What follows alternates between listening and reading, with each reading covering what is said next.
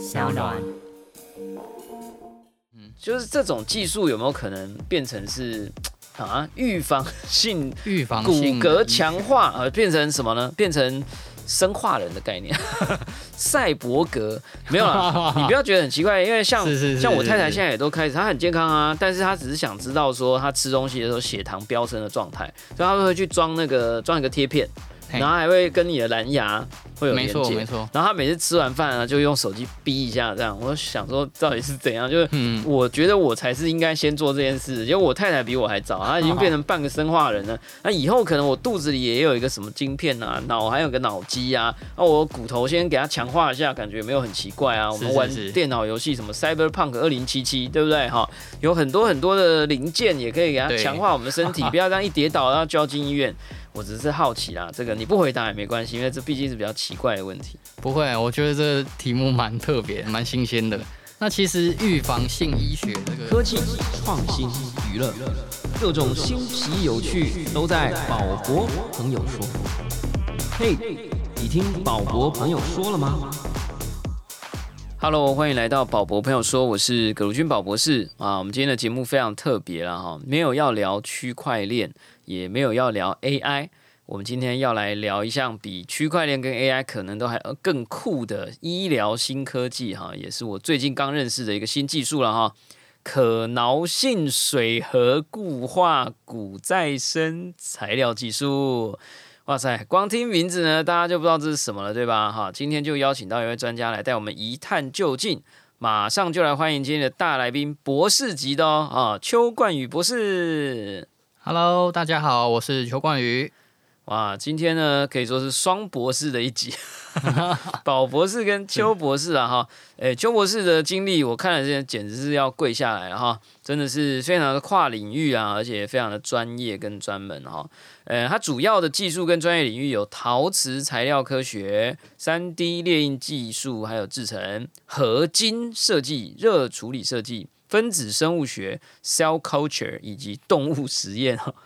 感觉那个未来下一个世代的物种就会从他的手上诞生 好说好说，啊！这个他的专长跟经历也非常有趣哈。以前是在屏东科技大学念机械系哈，之后又去了高雄医学大学拿了一个口腔卫生系，而且是从硕士直升博士哈。通常我们讲博士还有分两种，一种是正常博士，一种叫直升博士。直升博士意思就是太优秀了哈，这个人家硕士不想给他，叫他直接去念博士这样哈。那后来呢，也是在高雄医学大学牙医系啊念博士班啊哈，同时有材料科学跟分子生物学的专业知识呢，也在材料实验室进行材料分析学习哦，还在细胞实验室跟动物实验中心受训。最酷的是，他现在也在财团法人金属中心了哈。我这个看完以后就觉得，哇，好像这个硬的、软的、活的、死的都在你手上了。没有没有。有没有什么没介绍完，还是你要不要分享一下你这个蛮有趣的经历啊？哎，主要就是哎，我在大学的时候就是学材料科学的。那其实在，哎毕业之后，其实跟一般大学生可能会比较像，就是还不知道自己想要做什么。然后其实就是在毕业去邀请老师参加谢师宴的时候，刚好因为那时候成绩比较好了，老师就有说，哎，那你要不要尝试跟我现在合作的高一那边的研究室去那边读看看？那我就嗯，那就可以尝试看看。他后来就有去尝试生医这块，那觉得诶，然后蛮符合我的兴趣，然后后来就持续在那边做发展。别人是很迷茫，然后考不上医学学系啊，你是很迷茫啊，就去念一个医学 系，哎，你这个跟人家反过来啊。嗯，这个老老师牵线啊，谢谢老师，真的是对缘分啊，也是能力很强啦哈。那我想我们今天就来了解一下这个，光听就觉得非常高科技，大家可能从来没有听过宝博士念一段话可以念得这么慢的哈。是是是，可挠性水合固化骨再生材料技术，哎，我现在有加速了哈。呃，是不是可以请这个邱博士啊，先帮我们简要介绍一下这是什么技术哈，是用来解决什么样的问题嘞？哎，就首先因为这个题目听起来是有点绕口的原因，其实就是因为我们在做提案，它要有一点学术性啊。那其实它有一个比较亲人的一个简短的名称，其实就可以称它为骨粘土。哦，对对对，那它因为它的一些特性会把它称为骨粘土啦。那它其实主要就是拿来我们做骨缺损修复的一个材料。那骨缺损其实就是像哎、我们比较常听到就是骨折，或是你车祸之后的一些创伤，然后或者是你有肿瘤切除之后的那骨头的缺损，我们就是可以用这些材料来做一个修复。哇，作为一个小白就会很好奇啊，就是说，呃，你又说是水合固化，然后又是一个骨再生，我先就是都不懂的情况之下问你，就是说，所以它本来软软的，啊可以挠曲啊，就是呃变成你要的形状跟样子，那之后又可以固化变成像骨头一样的坚硬。但是你又有一个再生，那是再生的部分是说，诶，装上去以后，你的骨头会沿着它生长，然后就跟它合为一了，还是说它会慢慢的长大，它自己本身也会变大？这到底是什么？是不是可以再进一步的跟我们分享一下？这个，呃，虽然好啦，骨粘土这样我们听得懂啦，就是总之一个可塑型的啊，这个人工骨头的这种感觉。对，但是既然你取了一个这么高科技的名词，是是你是不是还是帮我们解释一下啊？就宝博士不愧是那个博士级的，就是刚刚你解释大概有九成都已经是对的，命对中了。对？就是可挠性，其实跟水合固化还有骨再生这三个都是它分别三个不同的一个特点。可挠性就我们其实传统在做那个骨缺损修复，目前的医师啦，他都是使用像骨粉或骨块。那其实在他做临床施术的时候会比较不方便，因为像骨粉，哎，临床医师他就会用那个小勺子，就是慢慢去做填补，就容易被你的体液或血液被冲走。那骨块部分，其实因为你的骨缺损的形状不一定跟你那个骨块的商品一样，所以它必须要去做裁切，那也比较花时间。那其实我们透过骨粘土的这个技术，它就是把骨粉跟胶原蛋白，然后去把它混合，做成一个类似海绵块的一个产品。那这个产品它其实在使用的时候，我们就会加入另外一个调和剂，那个调和剂就会让它变得像粘土一样软 Q，就跟宝博士刚才说的一样。它软 Q 之后，其实我们医师就可以去做揉捏塑形，然后就根据你的骨缺损形状塑形完之后塞进去，其实就完成这个修复过程，会比传统的修复会快非常多。那水合固化部分就是，哎，我刚才讲的调和剂，哎，去做混合，然后塞入到人体内之后，它会慢慢的硬化，哎，然后就跟邻近组织很好去做连接，其实就不会被我刚才讲的体液或血液去冲走。那最重要的就是骨再生的部分，因为我们其实传统的人工骨它都是无机物，所以它在修复效果上是非常有限的。然后，所以我们其实在整体的疗程就会比较长。那我们透过一个比较特殊的次微米的制成，让我们的材料让它的颗粒的尺度会比较小，它会让我们细胞比较容易去做刺激，让我们的骨细胞会比较容易去做生长，然后那个让我们的骨头就可以加速修复。那其实就可以加快我们骨头哎成长的一个速度，然后比较早可以下床去做复健。哇，听起来就觉得是一个非常非常高端的一个新科技啦，哈。那还是想要请教，因为我毕竟是外行人嘛，哈，就是说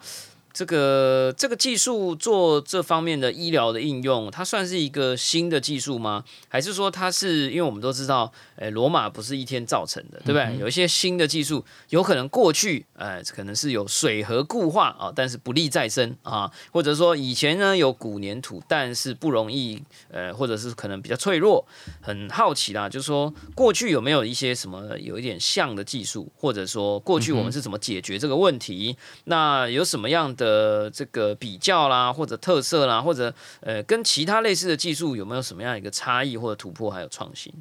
嗯，就宝博士这个问题就非常的刁钻，就是因为我们去做提案的时候，其实长官有时候针对这些问题就是做提问了。那其实我们在做提案的时候，就是有针对这部分有都有去做琢磨。那其实国际上其实目前就，当然我们不是那个完全就是不是完全一样的产品，而、我们的产品它其实跟一些国际产品有一些些相似，但其实国际产品他们基本上会有专注于某一个特定领域去做开发，像是我们刚才讲的可塑性的部分，或是它专注于骨再生效果的部分，那它的那个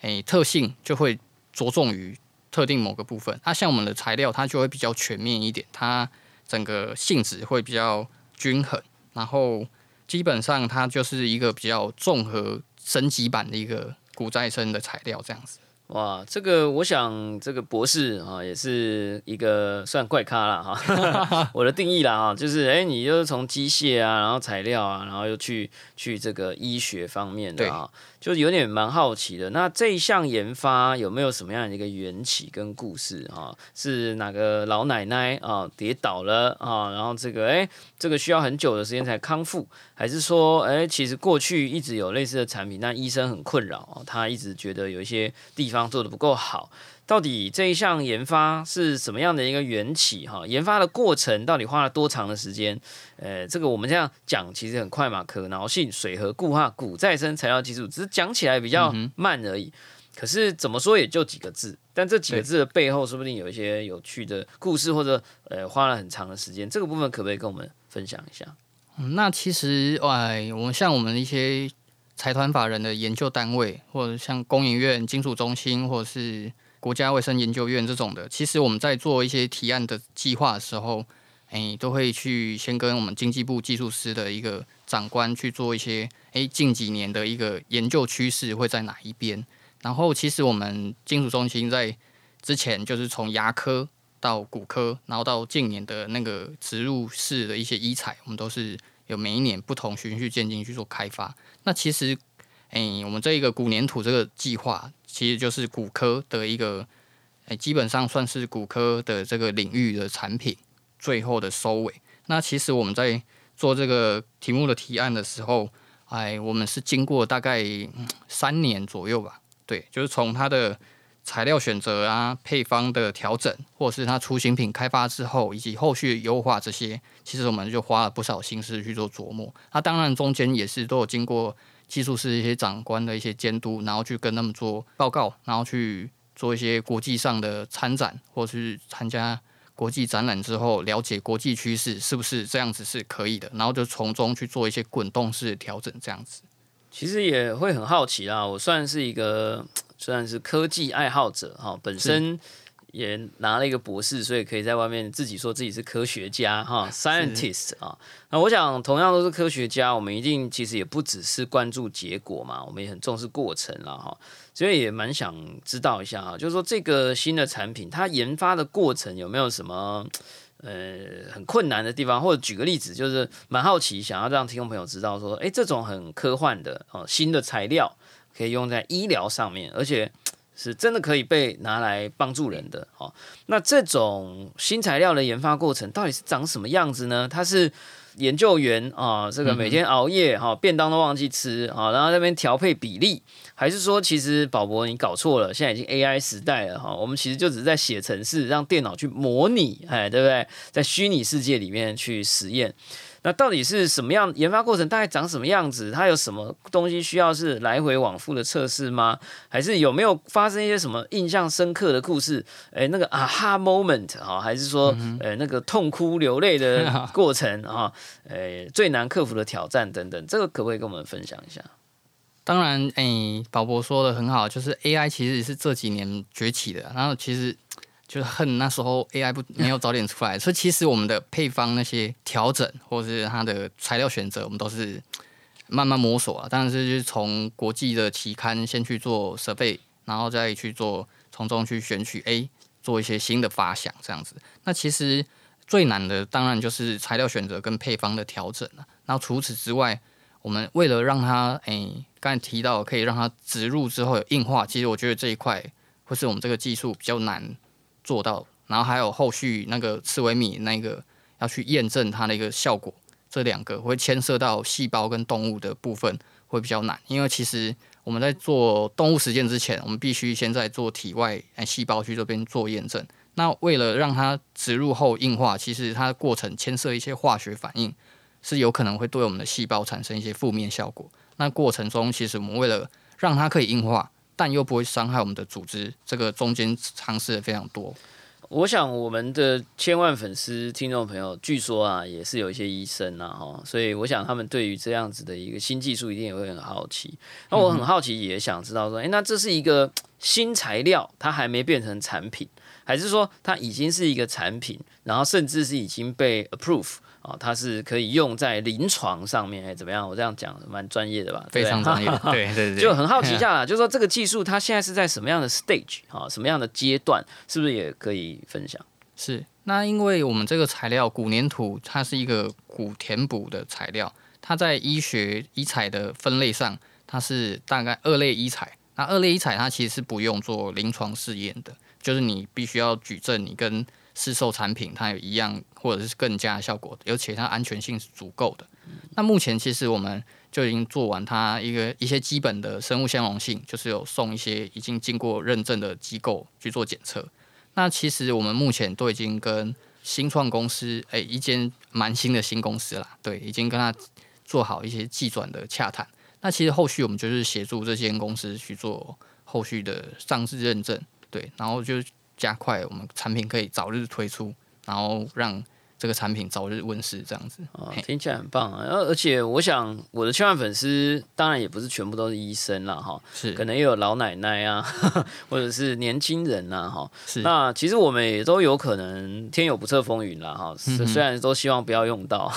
但是假设啊，这个家人啊，或者是朋友，哎，什么样的情境或什么样的状态是有可能会受到这样的一个科技的帮助吗？或者我举个例子啊，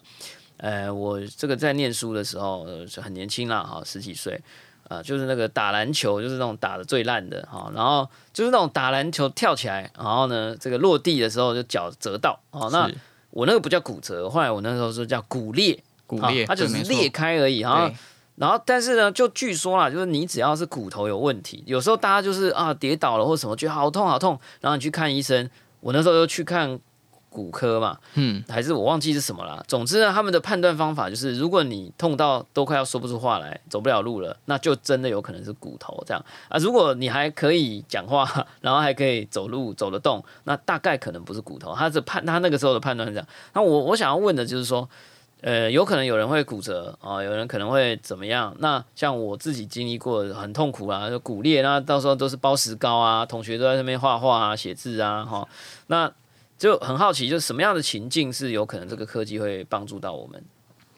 那其实除了刚才宝博说的年轻人部分是比较主动去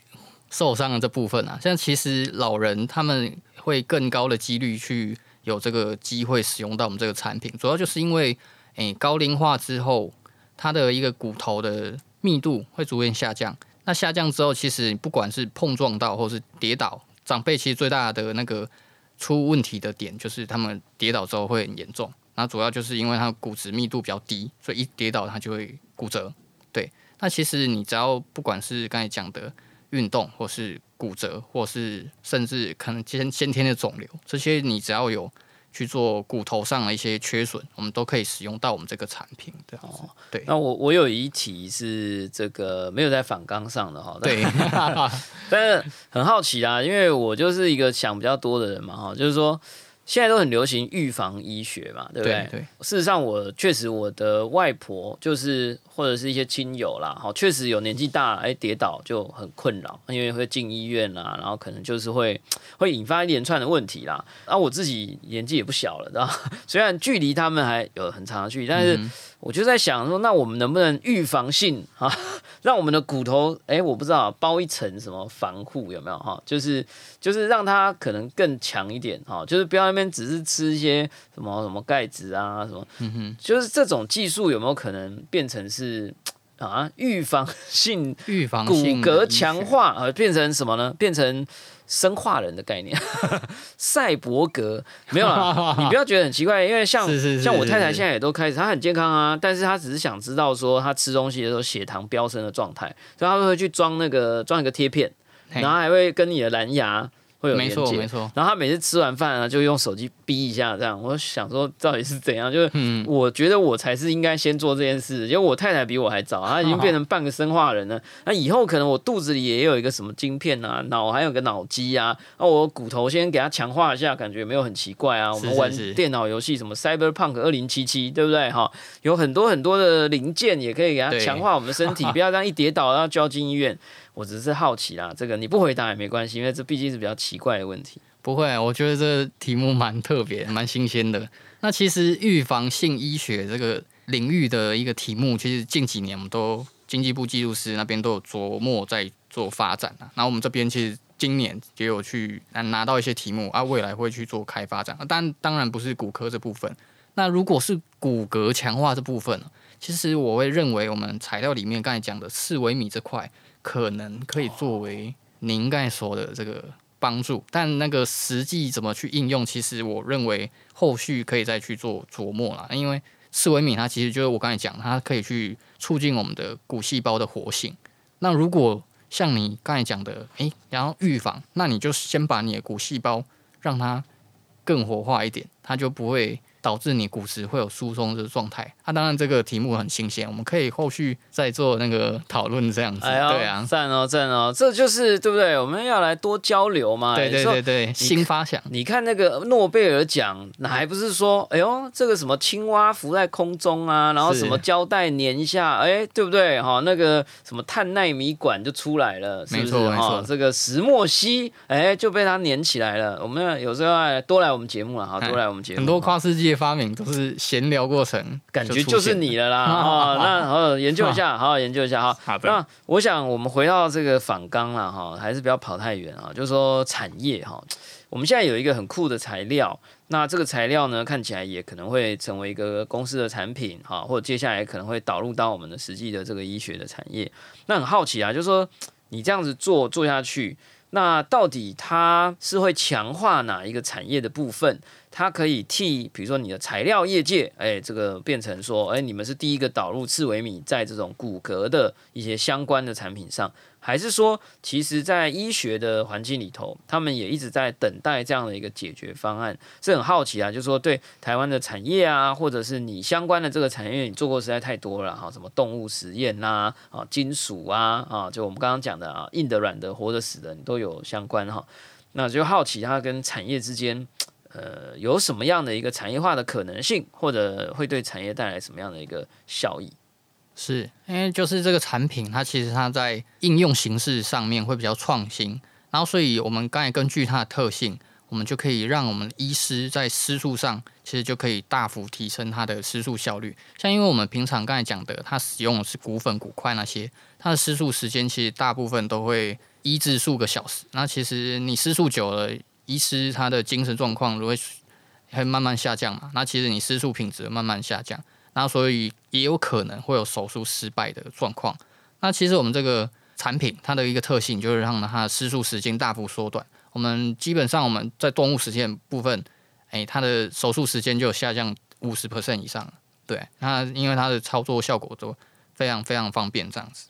医生端是这个部分啊，但在病患端，其实刚才讲的，因为它的骨再生效果很好，那所以在病人他受伤之后使用我们这个产品，其实它比起一些传传统骨填补物，它可以更快的去做骨头修复，那也可以早日康复回去他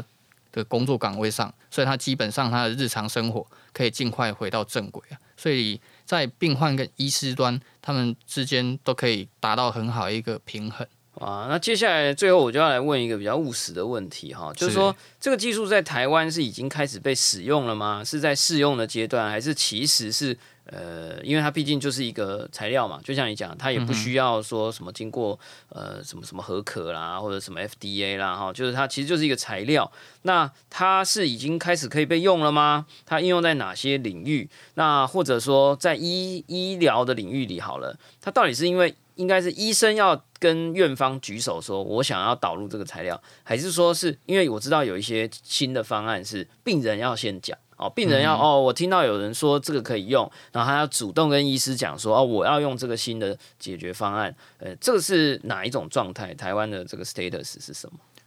目前我们这个技术就是刚才讲的，我们的状态就是还在做技术转移，后续就是要等上市。那当然有没有其他领域什么工业的那部分，我可能就比较没有在这块去做策略。那当然我们这个产品它的一些基本特性啊，还有一些临床医师，像我们在做动物实验，我们就有跟骨科医师以及整形外科医师他们去做合作。那其实用完之后，他们都蛮惊讶，因为其实我们动物实验的效果。比我们是拿一些台湾的市售产品来做比较，那其实它的修复效果好了大概一倍以上，就是在动物身上是这样子。那所以我们认为用到人体也会非常优秀。那其实那些骨科医师还有整形外科医师，他们都认为这个产品的一个特性可以应用到其他科别，像是因为我们目前做的是普通的四肢骨，然后像骨科医师他就说，哎，你可以尝试用在脊椎骨修复的部分。然后那个整形外科医师是说，哎，那这个是不是也可以拿来做我们现在鼻膜？因为像整形外科，他很多年轻人啊，他们都会拿来做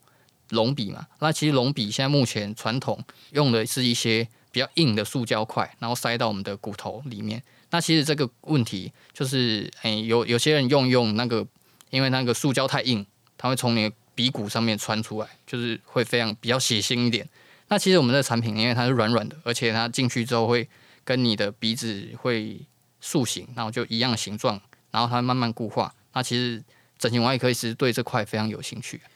对啊。然后其实因为我们现在还没有经过 TFDA 认证，所以是不能用在人体上。但我们已经有跟一些兽医师去做接洽，因为我们动物实验看起来效果很好嘛，对啊。所以兽医领域目前是已经准备有开始要贩售。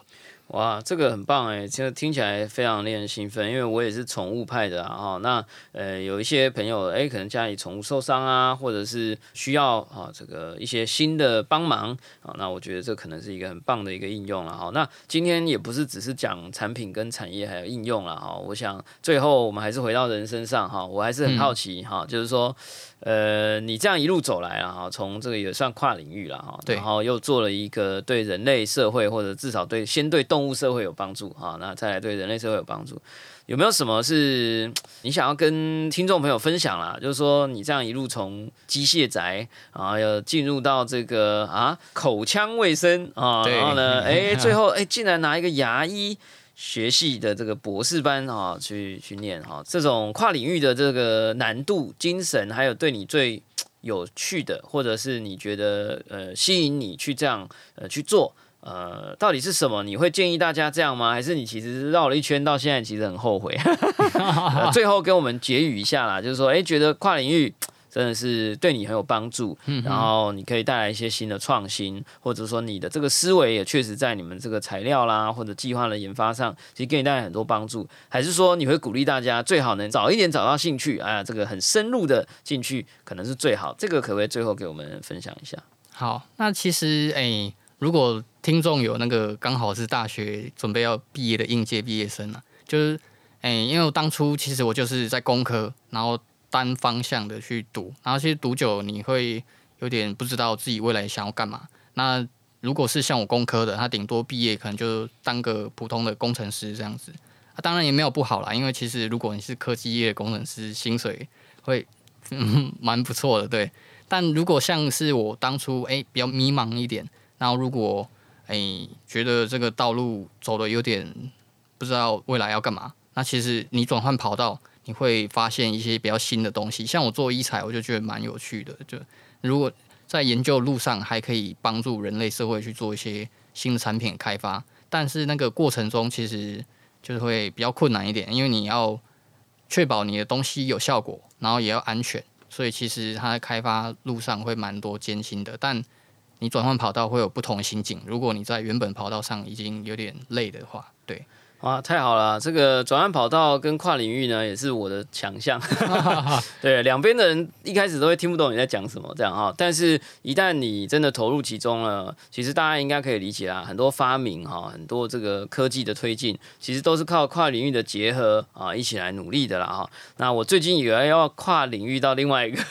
另外一个新的地方去了哈，但我想未来还会持续在节目里头跟大家分享了哈。那我想呢，今天这个新的技术可挠性。水和固化骨再生材料技术呢，我想只是我们在材料革新上的一个呃很棒的开始。那未来说不定延伸的它啊，里面的一些新的做法都有可能再有一些新的发明出现，也请大家持续关注哦。感谢大家收听今天的宝博朋友说，我是葛如君宝博士。如果你喜欢我们的节目，欢迎点选订阅，下一集就会自动送上给你哦。不论你是 Apple Podcast、Spotify、上 YouTube 或者其他平台听到我们的节目，欢迎给我们五星评价，喜欢留言或大家小铃铛追踪订阅。虽然这一段听起来很像是 AI 念的，但还是不是 AI，是我念的哦。好，我们下次观众见，拜拜，拜拜。